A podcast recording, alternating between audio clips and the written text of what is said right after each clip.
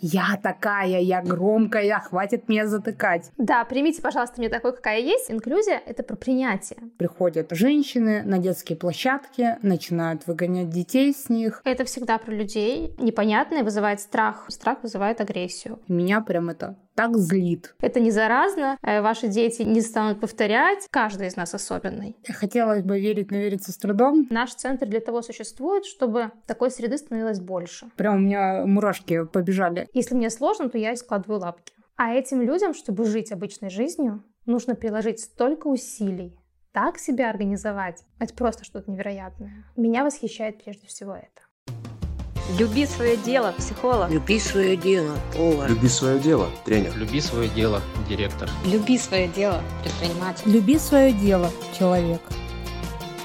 Всем привет! С вами Наташа Соболева, и это подкаст «Люби свое дело». Подкаст о людях, которые нашли свое дело в жизни, любят его, вкладывают в него душу, энергию и, самое главное, верят, что делают мир лучше. Сегодня я захотела поговорить на очень важную тему, которая как будто бы продолжает предыдущий выпуск. И сегодня мы будем говорить о том, как жить и принимать свои особенности в мире особенностей других. Поэтому я пригласила особенного гостя, Наташу Каменчик, специалиста по инклюзии, руководителя консультативного центра в инклюзивном центре Йом-Йом. Наташа, привет. Привет, Наташа, очень рада быть здесь. Класс. Я хочу немножко для э, слушателей рассказать предысторию, потому что сегодня действительно особенный и уникальный случай. Расскажу вот что. Мне очень много пишут и просят позвать э, в подкаст спикеров различных. Чаще всего это разные пиар-истории, и таких приглашений очень много. И люди все хотят попасть в подкаст, поговорить, рассказать о себе. Я, конечно, чаще всего либо отказываю, либо просто пишу какую-то сумму, сколько будет стоить этот выпуск. На самом деле уж чего-чего, а у подкастера нет дефицита в гостях, потому что много очень интересных людей вокруг, и в целом есть с кем записывать подкасты. Но произошла уникальная история. В июле мне написала Катерина из как раз инклюзивного центра Йом-Йом и рассказала про свой центр. Как-то она так душевно написала и как-то так по-доброму тепло, и мне стало интересно, плюс мне тема разнообразия интересна. И, в общем, я пошла, посмотрела на центр, написала Катерине, и в итоге вот прошло, конечно, очень много времени, но это первый раз, когда мне написали, предложили спикеров подкаст, и я согласилась. Так что исторический момент. Мне дико приятно, на самом деле, это слышать.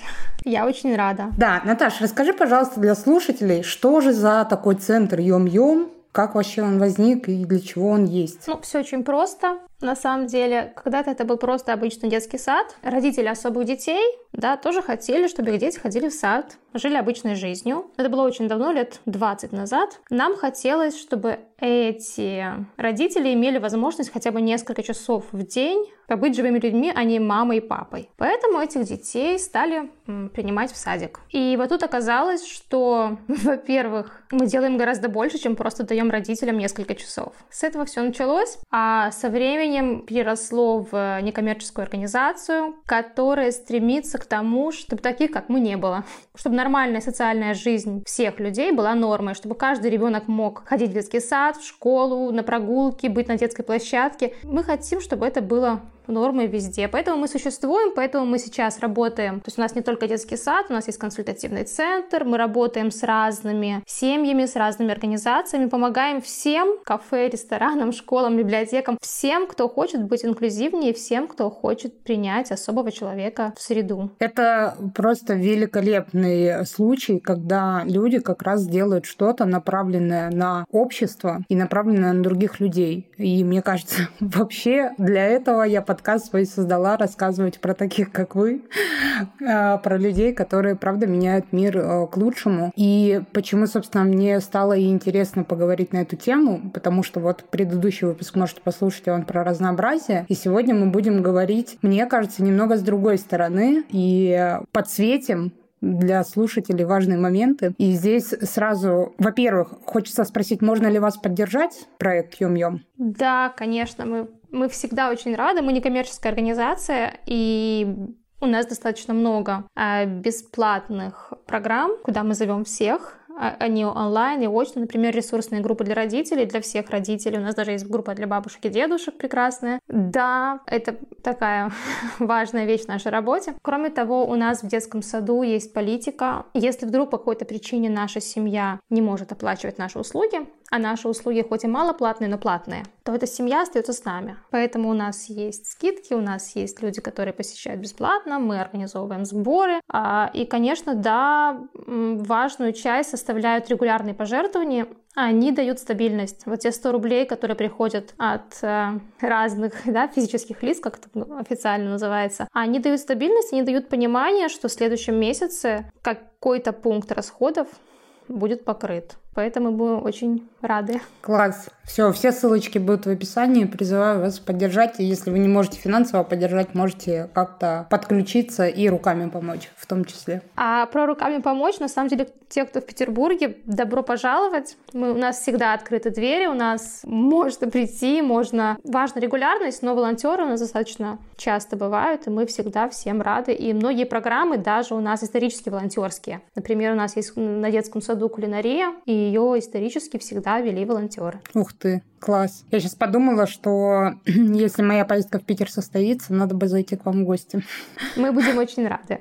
Супер. Окей, ну давай тогда мы поговорим, потому что тема важная, на мой взгляд. Хоть и стали больше люди говорить про инклюзивность, про разнообразие, про особенности, но все равно эта тема такая достаточно, я скажу, что ли, продвинутая. То есть есть какие-то вещи, которые люди стали больше изучать и исследовать, но вот как будто тема разнообразия, она еще до нее еще руки не добрались у людей, и еще не успели они почитать и изучить так скажем. Поэтому в том числе я, как человек, который благодаря вот как раз Кате Зибровой познакомилась с темой разнообразия, мне хочется тоже быть человеком, который несет в массы эту идеологию, рассказывает об этом и просвещает в том числе в какой-то степени. И тут, наверное, первое, вот пока ты рассказывала про ваш центр, первое, о чем я вспомнила, все эти ужасные истории, когда приходят женщины на детские площадки, начинают выгонять детей с них, и это, конечно, настолько все ужасно, печально и отвратительно, что, с одной стороны, хочется собрать все ужасные слова в мире и отправить этой женщине, но с другой стороны, и вот тут, мне кажется, как раз мы немного подбираемся к теме, это же тоже про человека, про непринятие особенностей и про непринятие им вообще про непонимание, что происходит. Как вот ты считаешь? Это всегда про людей. Это чаще всего про непонимание и про страхи. К сожалению, тема особых людей достаточно долго в нашем обществе была табуирована. Да, их просто не было. Их даже называли словом инвалид. Ну, такое себе слово. Сейчас это называется люди с особыми потребностями. Да, то есть сначала был инвалид, то есть вообще такой неликвидный человек, да, жуткое слово. Потом это были ОВЗ, люди с ограниченными возможностями. А сейчас стали говорить люди с особыми потребностями. Да, то есть возможности те же самые, потребности другие. Ох, как интересно. Мне прям хочется зафиксировать эту фразу, что возможности такие же, а потребности другие. Угу. Да, к сожалению, пока эта тема не раскрыта, и большинство людей не понимают, что это такое. А непонятное вызывает страх. А в основе агрессии очень часто лежит тревога. Тревога за себя, тревога за окружающие люди. То есть, когда особый ребенок, например, кричит на площадке, мне непонятно, ну, условно, да, человеку непонятно, почему он кричит, чего он хочет. Он чужой, он вызывает страх реакция на страх, агрессия. И тут на самом деле очень важно говорить про особенности в целом,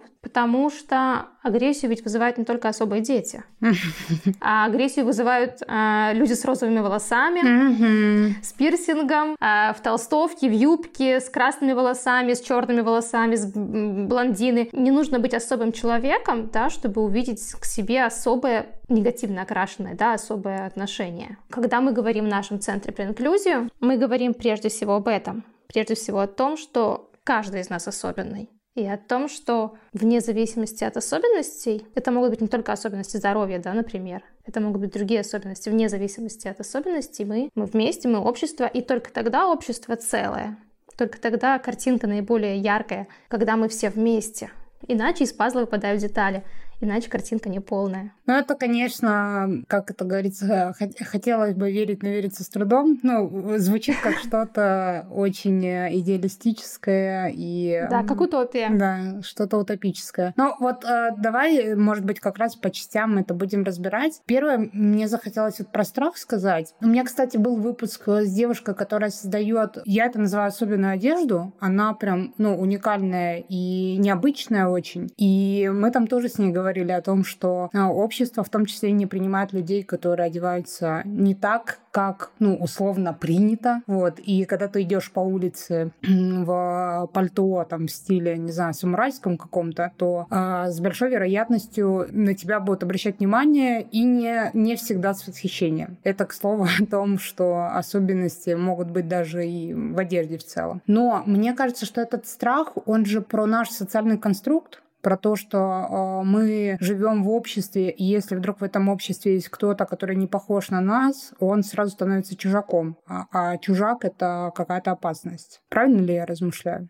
Да, да, совершенно так. Страх, он имеет биологическую природу, это нормально, мы люди, но тем мы и отличаемся от, от волков, зайцев, что у нас есть а, сознание, и мы можем проанализировать, понять, не идти на поводу у животного, да, а действовать в соответствии с нашим духовным развитием. И получается, что это история, в которой условно я, ну там не я, а какой-то человек, да, который вот как раз отрицает или там негативно реагирует на человека, который условно ему кажется отличается от него, то это в первую очередь история про страх, что это угроза какая-то безопасности, что ли, про что это, что он мне угрожает и, и сейчас что-то он мне сделает или, или про, про что, откуда эти крики, оры, ненависти, не понимаю немножко. Я не могу говорить за всех.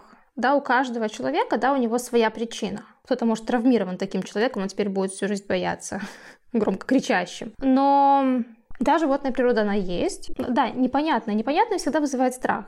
Я не понимаю, мне это, мне это опасно, мне это безопасно. Тут не нужно глубоко, мне кажется, размышлять. Просто это непонятно, это вызывает страх, страх вызывает агрессию. Чаще всего так. Не случайно, когда мы говорим про то, что чтобы изменить общество, да, и даже громко сказано, когда мы говорим про то, чтобы изменить хоть как-то ситуацию, первое, что мы делаем, мы рассказываем. Мы рассказываем, что это такое, знакомим, показываем, что это вообще-то такое бывает. Страшно в этом ничего нет, это не заразно, э, ваши дети не, не станут повторять, и если там в вашей группе детского сада будет ребенок с синдромом Дауна, ваш ребенок не приобретет этот синдром просто потому, что он уже родился другим. Познакомить? Вот про познакомить. Это история про то, ну, о чем я очень часто говорю. У меня есть такая суперсила, которую я сама себе придумала, я ее называю публичная уязвимость. Это история, когда я публично э, рассказываю о каких-то своих уязвимых моментах или о каком-то опыте, который я прожила. И мне кажется, что это очень сильно помогает в целом людям друг друга узнавать, потому что когда мы рассказываем о каких-то э, своих, я называю это уязвимостях, но сейчас как раз, может быть, мы перефразируем особенностей, особенностях, это становится видимым. И вот как раз то, о чем ты говоришь, говоришь, что очень долгое время э, было ну, стигматизировано и вообще не принято говорить э, про особенности людей, да, и как будто их прятали, скрывали и так далее, это как раз и породило то, что люди, э, я вижу что-то,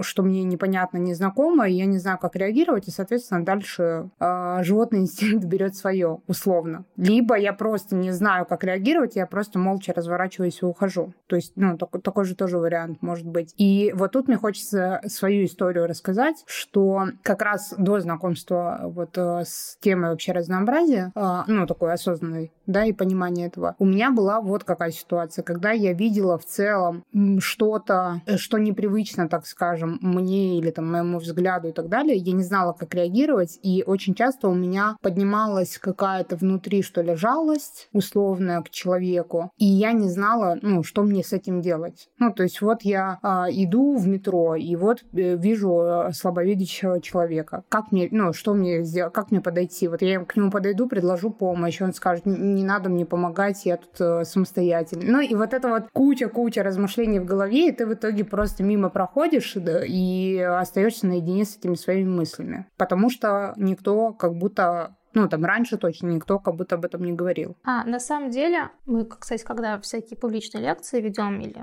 очень много в школах работаем, всегда говорим, что нормально испытывать разные эмоции. Нормально испытать жалость, нормально испугаться, нормально испытать отвращение, например.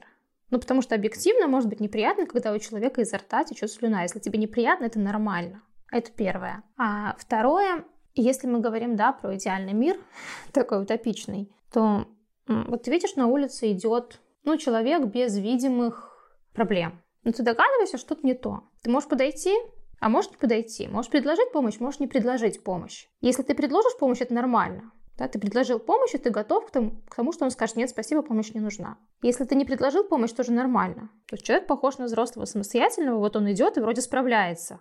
Предложить помощь, значит, как-то сразу признать, что он не справляется. Вот тут еще такая внутренняя штука происходит часто. Да, да, кстати, правда. Как будто я такая предлагаю помощь, говорю, ты без меня не справишься. Да. Ну, на самом деле, на самом деле так оно и есть. И э, мы очень часто об этом говорим нашим родителям. Да, помогая детям, вы даете им сигнал о том, что они сами без вас не справятся. С особыми людьми все точно так же. Скорее всего, у особого человека есть способ попросить помощь. Если ему понадобится, то он попросит. Скорее всего, особый человек знает, куда он идет и что он делает. И только если ты видишь, что он дезориентирован, или, да, например, я вижу на улице маму, у которой ребенок бьется в истерике. Я могу пройти мимо, а могу подойти и сказать, мне помочь? Вам нужна моя помощь? Но я готова к тому, что она мне скажет нервно нет, да, потому что она занята. И я готова также, что она скажет «да» и попросит прям включиться, я должна буду глубоко включиться. Точно так же это действует со всеми людьми. Принцип инклюзии в том, что мы живем со всеми людьми одинаково. Мы подходим к каждому человеку одинаково. Зрячий человек, незрячий, да, если мы видим, что человек незрячий в неправильном месте переходит дорогу, да, скорее всего, там перепутал, не знаю что. Просто по-человечески мы подойдем и скажем, что он не прав, что ему грозит опасность, давайте-ка я вам помогу. Точно так же, как мы скажем это бабушке, которая, или ребенку, который перебегает дорогу, нет разницы. Я сейчас знаю, что подумала. Вот я, и вообще, как я счастлива, что мы этот подкаст записываем, потому что у меня уже у самого сознания произошло очень важное. Я подумала, вот я, допустим, спускаюсь в метро, вот я вижу человека, например, незрячего, и вот у меня там что-то включается. И я сейчас пока ты говорила, я думаю, я же про остальных людей в метро так не думаю. Ну, то есть он же не случайно в метро оказался. Это ж не так, что э, с самолета он спрыгнул на парашюте в метро. Ну, то есть он же как-то сюда попал. Наверняка он осознанно это сделал. Наверняка он сюда пришел. Прям у меня мурашки побежали. Это такое важное осознание, что почему-то я же не задаюсь этим вопросом относительно всех остальных сотен тысяч людей, которые находятся в этом метро. Это очень интересно. Я рада быть полезной. На самом деле очень интересно, ну, справедливости ради, когда мы видим уязвимого человека, а незрячий человек, да, он уже то есть более уязвим, чем мы, нам так как, как минимум кажется, то мы к нему более внимательны, просто по-человечески. Это не значит, нужно бежать и его сопровождать, брать под руку, но мы просто более внимательны, точно так же, как мы более внимательны к будем человеку, который, то есть мы видим в метро, человек идет, шатается, да, то есть мы понимаем, что что-то не то. Если от него не пахнет алкоголем, то, скорее всего, мы подойдем и спросим, вам нужна помощь, может вызвать доктора или еще что-то. Это такая же история, мне кажется.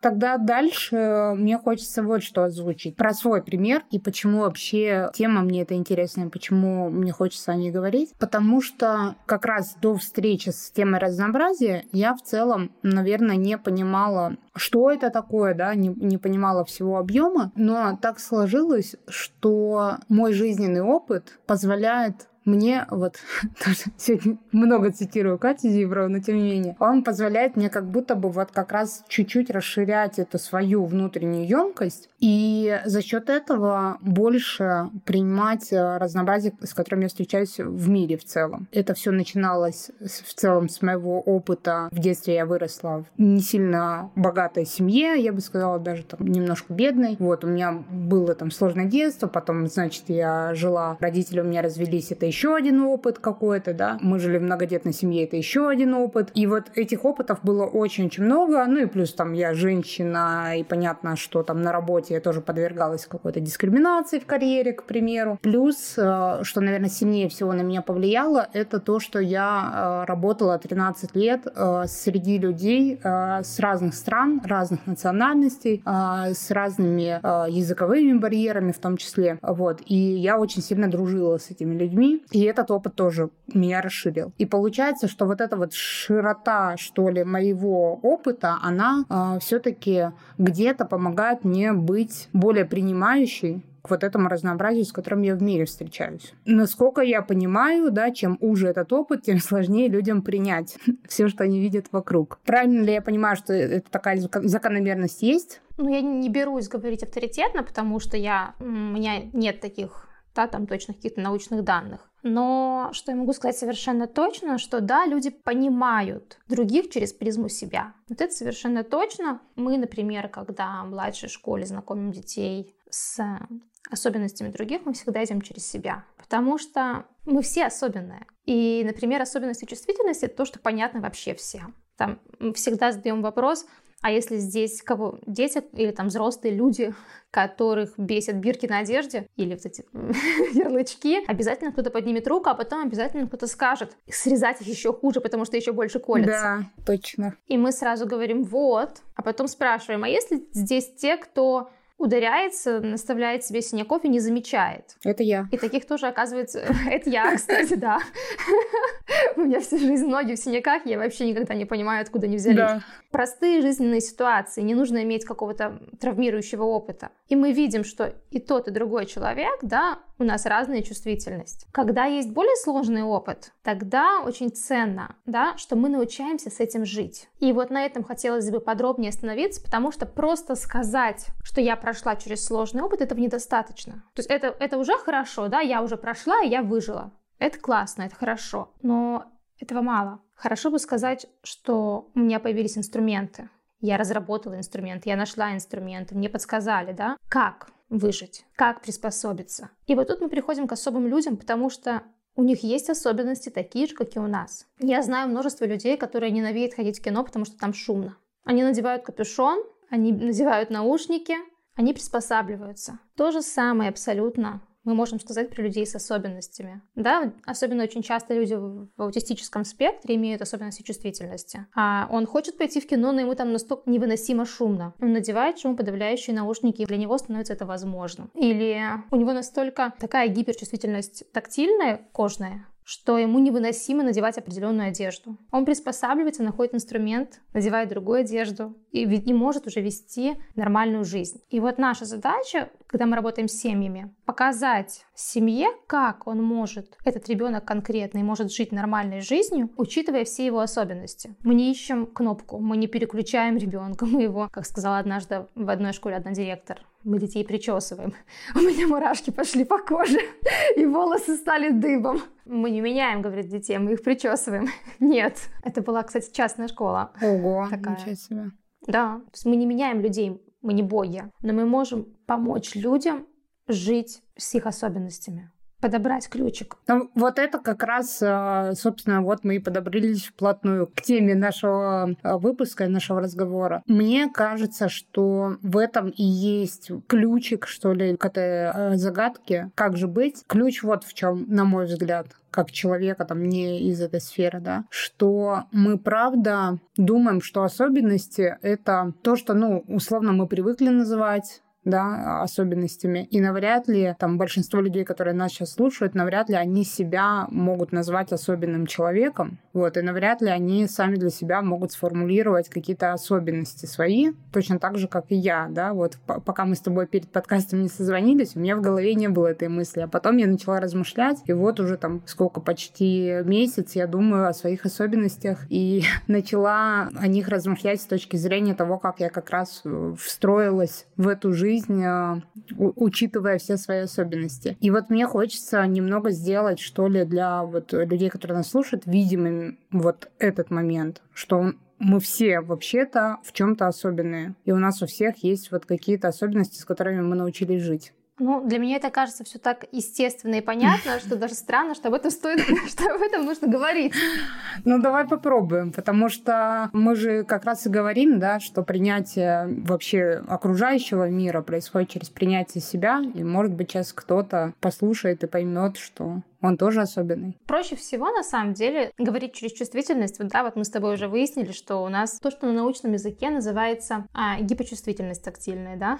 мы не особо чувствительны, и мы можем набить себе синяк и не заметить. И, кстати, классно работает с детьми, потому что та же слуховая чувствительность или обоняние, кому-то воняет, и он не может дышать, а кому-то норм. О! В одном и том же помещении. Кстати, классная штука э, про парфюм мне кажется, потому что недавно я делала да. сторис про парфюм, и некоторые люди писали, ненавижу парфюм, потому что так воняет отвратительно, вообще не могу терпеть. И это тоже да, же про да, особенность. Да. И именно, то есть, да, не просто дурно пахнет, а именно этим словом. А про парфюм, да, это очень классная штука. Я, кстати, тот человек, который не мог вообще ничего на себе выносить последние 8 лет. Оказалось, что просто не туда смотрела. То есть, да, то есть это, это особенность, да, я не могу на себе выносить там не такие ароматы, не другие, не третьи, не четвертые. А потом вдруг оказалось, что если хорошо поискать, то, может быть, я вообще не в ту сторону смотрела, и там есть какой-то там аромат, который, принципе, для меня приятен, и не просто приятен, я на себя могу его нанести и вообще с этим жить нормально. Точно так же со всеми другими особенностями, да, возьмем то есть если мне очень надо надушиться, то да, а может мне вообще не надо душиться. Может я не буду вообще искать этот аромат, не буду тратить на это много лет своей жизни, нервов, а просто туда не буду заходить. И это тоже выбор. И такой выбор есть каждый день, есть каждый день у всех, и мы так, такой выбор каждый день делаем. А особенные люди — это люди с такими же особенностями, просто им не повезло. Да, у нас там, у меня, например, плохо чувствую боль и не чувствую, когда синяки набиваю, не могу ароматы носить. Ну, наверное, про чувствительность все. И, в принципе, на мою жизнь, на качество моей жизни это особо не влияет. Особый человек, да, это, скорее всего, тот человек, у которого добавится еще парочка особенностей, если говорить сейчас только про чувствительность, да, это станет влиять на качество его жизни. Тогда моя задача как специалиста по инклюзии подобрать костыль да, то есть если это влияет на качество жизни, если я настолько сильно не выношу шумы, что я не могу ездить в метро, а мне вообще-то надо на работу, то мне нужно найти какой-то способ ездить. Может, я вообще там не буду спускаться в метро, а буду ездить в такси, и все, и проблем нет. А может быть, мне нужно ездить обязательно в метро, тогда я придумаю себе шумоподавляющие наушники, еще что-то, и буду ездить. Все через призму себя. Люди мало чем отличаются на самом деле друг от друга. Если мы там, да, то есть посмотрим на себя, у нас разный цвет волос у нас э, разный голос, мы по-разному воспринимаем. Я знаю много людей совершенно без особенностей, да, условно нейротипичных, которые ненавидят, когда окружающие поют. Ну да. Просто потому, что они не могут это слышать. Им на самом деле плохо, когда они такое слышат. Это тоже особенности. Он тоже научился с ней жить, научился с ней, с ней справляться. Просто особенность одна, и ее учитывать проще, чем когда особенностей много. Бывают особенности более глубокие, скажем так, или их количество больше, тогда они начинают влиять на качество жизни. Тогда такому человеку нужны, нужны помощники, чтобы с этим всем справиться. Тут такой важный, наверное, мне момент хочется чуть поподробнее на этом остановиться, может быть, и, и на моем примере, что все-таки, когда мы как-то вот замечаем и вербализируем, что ли, свои особенности, да, а, и становимся к ним внимательнее, к этим особенностям, мы тогда становимся, ну, в том числе, внимательными к особенностям других, и поэтому мне сейчас хочется, э, что ли, дать возможность э, нашим слушателям на минуточку, там, не знаю, поставить на паузу и подумать, какие у вас есть особенности. Сейчас я сначала приведу свой пример, а потом э, можно нажать на паузу и подумать, что у вас есть, какие особенности есть, и какое-то внимание к ним проявить. И тут про как раз, я так первое, что мне приходит на ум, это вот то, что я тебе уже успела сказать про а, свою особенность, что я не могу вставать рано. И вот эта история про жаворонков и сов меня всегда очень сильно так огорчала, наверное. Вот. И очень долгое время мне казалось, что со мной вообще что-то не так. И это, конечно, история, когда э, ты подстраиваешься под э, условно все общество и пытаешься как-то выживать в этом мире, в котором принято всем утра вставать. А потом э, в определенный момент времени я стала работать сама на себя, и, соответственно, у меня появилась возможность вот как-то графиком управлять. И я поняла, что в целом-то вообще-то я могу людям говорить, что в 10 утра у меня голова еще не соображает. В 11 уже как-то более-менее э, нормально мне становится. И э, стала открыто говорить о том, что я не могу начать там рано работу, и мы начали искать какие-то вот возможности. И сейчас мне сильно повезло, да, потому что я живу в другом часовом поясе. И мой день начинается сильно позже рабочий. И это моя особенность. Это правда то, что мне мешало в целом жить более комфортно комфортную для меня жизнь. Это первый момент. И второй момент, я могу сказать о себе, что я очень громко разговариваю. У меня очень бурные эмоции, очень я громко говорю, очень громко выражаю, и иногда непонятно, я испугалась или я обрадовалась. И я живу с таким же особенным человеком, для которого громкие звуки — это, ну, дискомфорт очень большой э, приносит. И э, вот просто представьте себе жизнь двоих людей. Один, один громко орет, второй говорит, чтобы потише был человек. Как будто прямо сейчас у меня происходит в голове осознание, что меня всегда прям бесит, когда мне говорят «будь потише», потому что мне хочется сказать «я такая, я громкая, хватит меня затыкать». Но в этот момент я же не думаю о том, что о другому человеку это доставляет огромный дискомфорт что я громко говорю. И вот эта ситуация, вот тут, наверное, я прям скажу, поставьте сейчас на паузу подкаст и подумайте, а какие особенности есть у вас. И, может быть, какие особенности есть хотя бы вот у тех людей, с которыми вы живете в одной квартире. И вот тут, э, Наташа, к тебе, собственно, и вопрос. Вот встречаются эти две особенности. И что вот дальше? Вот я знаю свои особенности. А как дальше быть? Мне очень понравилось, что ты говорила не просто про особенности, а про то, как тебе с этим жилось и какую стратегию ты выбрала для того, чтобы с ней жить. В принципе, это это и делать. Да, когда мне, когда я сова, и мне жутко сложно рано вставать, я сделаю выбор, что мне там надо именно на этой работе работать. По-другому никак. А на, на эту работу нужно приезжать в 9 утра. Я делаю выбор, ищу стратегии, как немножко повлиять на свои биоритмы и начать вставать пораньше. Я могу сделать другой выбор, решить, что вообще-то мне нафиг не нужна эта работа, на которую нужно приезжать в 9, и не подстраиваюсь да, под внешние условия, а учитывая свои особенности, подбираю себе комфортную работу. В взаимоотношениях с людьми чуть сложнее. Это да.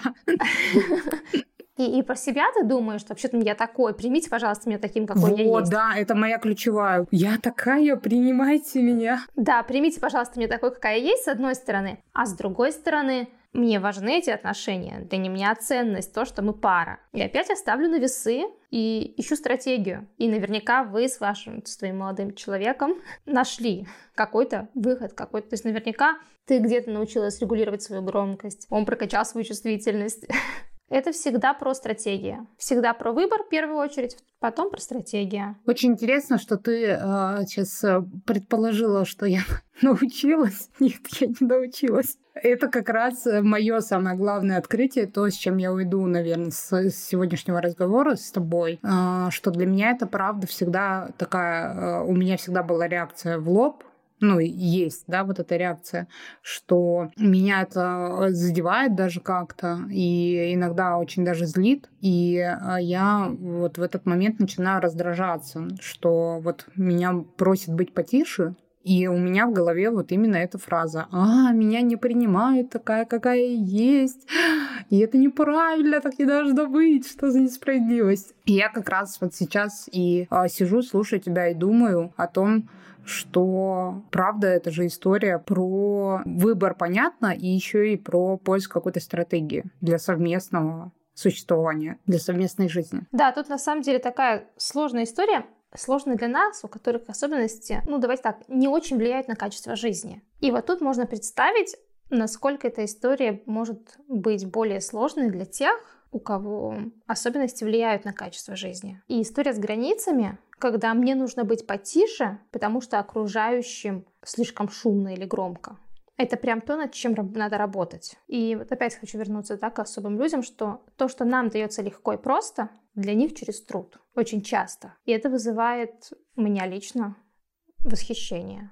И еще ты говорила про то, про особенности, да, и про то, что когда мы говорим про особенных людей, мы думаем про свои особенности. Я хочу сказать, что а, когда мы смотрим на особенных людей, оно работает и в обратную сторону тоже. Если я до сих пор не задумывалась про мои особенности, да, а тут я оказалась в обществе, где есть человек со сложностями. И я вижу его сложности и понимаю, что, блин, у него сложности гораздо больше, чем у меня. Он справляется и живет. Да. И сразу понимаю, что вообще-то, что, я тоже смогу. Если у него получается, то, то это вообще-то реально. И это тот большой плюс, да, о чем я говорила в начале, этого пазла полного. Когда я вижу всю картинку, когда мне не показывают только идеальные истории, а когда мне показывают реальную жизнь, я вижу всю картинку, и я вижу, что можно. Люди справляются, значит, справлюсь и я. И становится проще принимать свои собственные особенности. И это очень четко увидела у детей нашего детского садика. Как-то очень романтизируют а, детский возраст дошкольный. Всех хочу позвать в детский сад, посмотреть. Романтика идет мигом. Дети, они люди даже просто маленького возраста и роста. Детям тоже бывает сложно принять себя. Очень часто у детей бывает многие заблоченные, такие заблокированные а, эмоции. Например, детям часто бывает тяжело принять свою сложную черную, да, серую, темную сторону. Это ты сейчас про что? Про, когда один ребенок игрушка бьет другого? Нет, я про то, что ребенок понимает, что он злится, и он понимает, что он сейчас готов другого ударить, не обязательно игрушкой можно ногой, рукой. И осознавая, что он причиняет другому вред, он просто пугается. У многих детей просто заблокирована агрессия. Ну, у нас в обществе еще агрессия, ну, да, тоже да. такое табу. А это естественная вообще-то штука. Агрессия вообще-то позволила нам эволюционировать. Я по первому образованию биолог, у меня есть очень, очень любимая такая книжка, называется «Агрессия» или так называемое зло. Лоренс, автор. А вот многие дети, они табуируют, не признают свою агрессию. И когда он находится в инклюзивном обществе, когда он видит, что люди бывают разные, и люди могут рассердиться, а окружающие воспринимают это нормально и говорят, да, ты можешь рассердиться, ты можешь быть злым, ты не можешь ударить другого в этом, да, то есть ты не перейдешь. Но злым можешь, и он остается в шоке. А что, так можно? И это работает на принятие себя, на принятие всех своих сторон. Или у подростков очень часто бывает, это, ну, все мы знаем, что такое подростковый возраст, переживали, да, и помним, как нам кажется вообще невыносимо и страшно, и весь мир нас не принимает, и мы очень плохие, и нам очень сложно. А потом оказывается, что вообще-то кому-то сложнее, и он справляется. И приходит осознание, что ну, как бы если он справляется, может, справлюсь и я, если общество приняло его таким, какой он есть, значит, у меня тоже есть шанс, значит, я тоже могу быть принятым. И это очень классный, очень здоровый процесс. И больше всего именно это я ценю вот в инклюзивных садах, школах, обществах детских. Но это как раз как будто э, про то, что вот к чему я, так что ли, призываю людей больше рассказывать про свой опыт и делиться им, и делать его видимым, потому что на самом деле э, даже может быть не с точки зрения, что вот я вижу, что другой человек справляется, и я тоже справлюсь, а с точки зрения увидеть, что у другого человека вообще-то тоже такие же проблемы, как у меня. То есть я не один с этими проблемами, я не один там с этими особенностями. То есть еще и про вообще в целом репрезентацию опыта, которого не хватает, на мой взгляд, вообще в целом в обществе. И то, что ты сказала про э, идеальные картинки да, в запрещенных сетях, это тоже об этом. Это же некий инструмент, который есть и которым можно пользоваться. То есть можно им пользоваться для того, чтобы говорить о том, как все идеально, прекрасно и вообще замечательно, а можно им пользоваться по-другому и говорить о, в том числе о разных людях, а, рассказывать о разных историях, о разном опыте, в том числе своем опыте и ну, вот тоже о разных инструментах. То есть можно использовать эту площадку для того, чтобы э, разные мысли нести. Еще второй момент. Я сейчас, может быть, немного буду, немного усомнюсь, но мне важно э, это проговорить. Действительно ли происходит это с людьми? То есть, когда они видят людей с большим количеством особенностей, действительно ли у них возникает вот эта мысль, даже там вот в этой ситуации человек справляется, значит, и я справлюсь. Ну, мы тут, во-первых, не можем сказать за, про каждого ну, наверняка. Да. Дальше имеет значение, он один раз увидел или он в этом всегда живет. Это такая важная история. А еще, если мы говорим про детей, то имеет значение посыл взрослых и акцентуация, да, на что я как взрослый акцентирую внимание. И мы у себя в центре как раз постоянно, всегда, даже на ресурсных группах, в работе со взрослыми, мы тоже акцентируем внимание на том, что помогает мы всегда задаем вопрос, а что помогает? Потому что на самом деле люди не, невероятно сильные. Мы все люди, мы невероятно сильные. У нас столько внутри силы, ее нужно просто найти. И она есть. И когда мы обращаемся к себе, мы видим, что там в прошлом опыте мне помогло то-то, моей бабушке помогло это. То есть у нас появляется возможность этот опыт применять. Да, мало опыт накопить, надо его еще и как-то применить. Ну и в целом еще как-то отрефлексировать. Конечно, конечно. Без этого как бы невозможно. Да, и вот следующий шаг это посмотреть вокруг. Посмотрите вокруг, и вот на наших детях это очень ярко видно. В этом году у нас есть подростковый проект, и к нам пришли просто невероятные подростки в качестве волонтеров. Многие из этих подростков когда-то закончили наш детский сад. И эти дети видны просто сразу Они так отличаются. Я была очень удивлена. Еще раньше на коммуникативных группах я обращала внимание, что наши дети, которые закончили наш садик, теперь в младшей школе, они на самом деле отличаются от других детей какой-то внутренней свободой, принятием именно свободой, безграничностью какой-то. И вот сейчас я увидела подростков, и я увидела то же самое. Но это как раз про среду, как будто бы в которой они находились. И влияние этой среды э, разной, и э, наблюдением за разным опытом, за разными людьми в том числе. И классно, когда есть это место, и вообще я восхищаюсь вашим проектом, и насколько вы вот это вот место создали и продолжаете его создавать. Но здесь меня все это но. Люди, ну и дети в том числе, да, не выбирают, в какой среде расти. И я, там вот про свое, свое детство говоря, я вообще не могу даже вспомнить, чтобы у нас там в деревне, может быть, были люди, ну там дети именно с особенностями. То есть я вообще э, там до взрослого возраста не видела, что есть разные люди. Не видела, что есть люди с особенностями. И вот как в этой ситуации быть? Ну, одно дело классно, когда там ребенку повезло или там он попал в ваш сад, да, но что делать, если, если нет, если вот он растет в э, обычном стандартном детском саду, в котором даже никто и говорить не говорит, и даже знать не знает про инклюзию? Ну, положа руку на сердце, большинство из нас взрослых людей, особенно те, кому около 40 или больше, вообще-то вы выросли в таком обществе, которое не знало особых людей, и максимум, что могли увидеть дети, это инвалида-колясочника. Мы же как-то выросли, и мы к этому пришли. Все. И у нас в центре большое количество педагогов, воспитателей, а, специалистов по инклюзии, работников офиса. И есть ты, да, который не в нашем центре, но у тебя схожие взгляды и видение мира. Это я к тому, что среда важна. Это классно, когда есть среда, это повезло, это счастливый билет. Но мы не можем выбирать место, где мы рождаемся, с кем мы растем. И тут просто у каждого свой путь. Наш центр для того существует, чтобы такой среды становилось больше. Сейчас прямо так провокационно задам вопрос. А нужно ли искусственно создавать эту среду? Например, родители, да, у них есть ребенок, вот там этому ребенку, не знаю, там 5 лет условно, он ходит э, в стандартный среднестатистический детский сад, в котором никто там ни о чем, ни о какой инклюзии не говорит. И вот дальше а, нужно ли этому родителю а, предпринимать какие-то дополнительные усилия, чтобы познакомить ребенка с разнообразием? Ну, во-первых, мне тут не нравится слово искусственно, потому что та ситуация, когда ребенок не знаком, скорее она искусственная. Ну, вот видишь, я поэтому и назвала его провокационным, этот вопрос, да, потому что я могу вполне себе представить ситуацию, в которой ребенок входит в детский сад, и там никто не, даже нет намека на то, чтобы подумать о том, что вот, а вот смотри, у тебя волосы кучерявые, а вот у Васечки а, прямые, и это вот вы разные, потому что, ну, то есть даже вот на таком уровне нет этого разговора. Просто дети ходят в сад, их родители приводят, их родители забирают, они там играют, все. Дети не дураки, они друг на друга смотрят.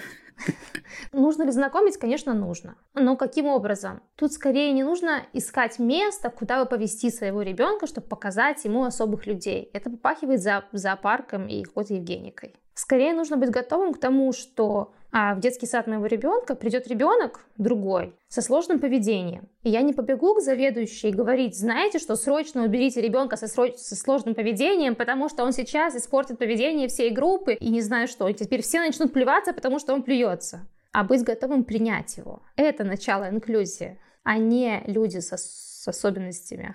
Да, то есть это начало инклюзии. Быть готовым к тому, что твой сосед будет другой национальности, у него будет сложное имя, и ты будешь ломать язык и запоминать имя, другое имя. Не называть Фатиму Зоей, а быть готовым к тому, что надо будет выучить ее имя. Это вообще, э, вот я прям тебя перебью, это вообще моя больная тема, и это в том числе важная штука, которая а, на меня тоже очень сильно повлияла, потому что я работала в компании, в которой была это вот просто отвратительная привычка э, ребят переиначивать имена, и э, эта история, в которой в конечном счете сам человек уже приходит к тебе знакомиться и вместо Фахридина называет себя Федей, потому что ну, так всем будет удобней. И это ужасно. Меня прям это так злит невероятно. Пожалуйста, не делайте так. От того, что вас зовут Вася, и вас никто Петя не называет.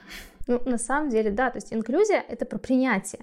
А когда мы говорим про принятие, почему мы дифференцируем разных людей? Почему мы говорим, что вот эти люди, которым не повезло, они родились с каким-то диагнозом, вот они достойны принятия? Потому что я могу его пожалеть, да, у меня там хватает жалости, это благородно. А этот человек родился без диагноза, но ему не повезло родиться, он родился в там, социально неблагополучной семье, он матерится, этот ребенок. Он недостоин теперь моих каких-то положительных эмоций. Мне, пожалуйста, его, пожалуйста, уберите куда-нибудь, чтобы я его не видел, не слышал, я о нем не знал. И в моем классе таких детей быть не должно. Это про инклюзию. Это, если ты принимаешь, то ты принимаешь. Не бывает. Тут я очень категорична, но именно тот вопрос, где я не приемлю полутонов. Это крайне сложно. Да и опять же, это нормально первая реакция не принять. Это нормально первая реакция испугаться, отвернуться, постараться не увидеть, закрыть глаза. И вообще, да, Первая реакция, она такая. Но дальше мы вспоминаем, что мы люди. Дальше мы вспоминаем, что у нас есть духовное развитие, что мы эволюционировали, Достоевского читали.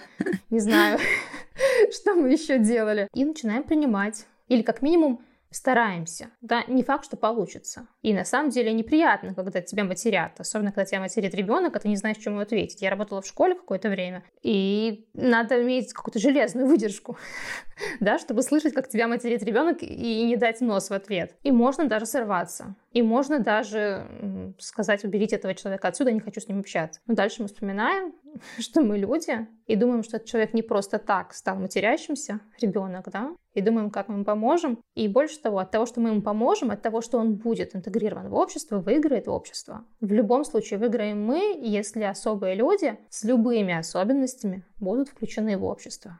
Угу. Хочется сказать аминь. и на этом закончить. Мне, знаешь, наверное, сейчас я еще и тебя спрошу, но мне хочется от себя вот о чем людей попросить. А если вы чувствуете в себе силы в этом, что ли, принятии, если вы чувствуете в себе возможности э, говорить о разнообразии, о инклюзии, если вы чувствуете в себе желание создавать в том числе эту среду, где об этом принято говорить, вокруг себя, то я бы предложила, например, людям, у которых есть дети, организовать какое-то собрание в детском саду для родителей и на этом собрании поговорить про инклюзию, про принятие и вот э, просто сделать эту тему хотя бы видимой, хотя бы, хотя бы начать об этом говорить. Вот. И, и, может быть, вы станете тем человеком, кто познакомит с разнообразием и инклюзивностью вообще свое окружение. Ну, мне хочется начать немножко раньше. Мне хочется начать с принятия а, не особых людей, а своих собственных особенностей и особенностей людей, которые вокруг вас.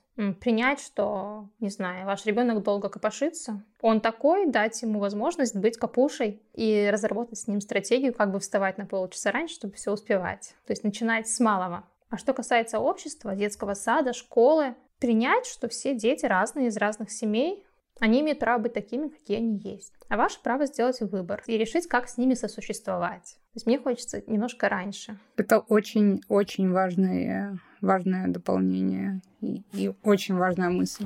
Спасибо, что озвучила ее. И мне еще, наверное, в завершении хочется спросить тебя, как ты думаешь, а в чем самая а, главная сила особенных людей? Ой, это такой сложный оказался для меня вопрос. Я, когда пришла в ЙОМ, я пришла волонтером. Я пришла именно проверить вообще, как мне будет, не умру ли я от жалости. И первое, что я ощутила, это восхищение. Именно тем, что девочка была, мне поставили в индивидуальное, вернее, меня поставили в индивидуальное сопровождение этого ребенка. Очень простые вещи, вроде вымыть руки в новом месте. Для нее были архисложными. У нее была жесткая адаптация, и она просто отчаянно искала способы себе помочь. Конечно, неосознанно. И у меня это вызвало просто восхищение, потому что если мне сложно, то я чаще всего складываю лапки. А этим людям, чтобы жить обычной жизнью, нужно приложить столько усилий, так себя организовать, ну, это просто что-то невероятное. И я, есть, меня восхищает прежде всего это. Класс. Спасибо, Наташа, тебе большое. Э, на мой взгляд, очень важный разговор получился. Очень теплый, и я вижу, как ты, ну, как все это для тебя очень важно, и что ты продолжаешь нести э, эти мысли в мир и э, ваш центр. И еще раз говорю, что я оставлю ссылку, пожалуйста, поддержите либо деньгами, либо просто придите к ребятам. Может быть, вы там с какой-то темой придете, расскажете, может быть, как-то волонтером придете, поможете. Потому что, на мой взгляд, сейчас как будто мы стали больше об этом говорить, но все еще, все еще мы мало этого делаем, и очень маленькое количество людей в целом об этом задумывается. Поэтому, наверное, слушателям хочется, э, слушатели хочется попросить э, хотя бы сегодня, не знаю, вечером подумать о своих особенностях, с этого начать этот путь. Спасибо большое. Я на самом деле очень рада, что побывала в гостях у тебя. И мы ждем всех в гости. Наши двери всегда открыты. Кстати, у нас будет в октябре, я не помню, к сожалению, число, по-моему, 26-27, что-то такое. Большой день открытых дверей. Нам будет 10 лет НКО. А, вру. Вру, 10 лет НКО мы будем праздновать в декабре. А в октябре мы у нас по подростковому проекту как раз такое большое мероприятие. Так что всех ждем, приходите в гости. Супер. Все, в сторис тоже об этом расскажу. Все, спасибо большое, Наташ. Спасибо всем, кто нас слушал. Оставляйте отзывы, пишите обратную связь. А, если вдруг вы сегодня что-то, как я, для себя поняли, тоже поделитесь этим. Ну и а, до встречи в следующем выпуске. Всем пока. Пока. Люби свое дело, психолог. Люби свое дело, повар. Люби свое дело, тренер. Люби свое дело, директор. Люби свое дело, предприниматель. Люби свое дело, человек.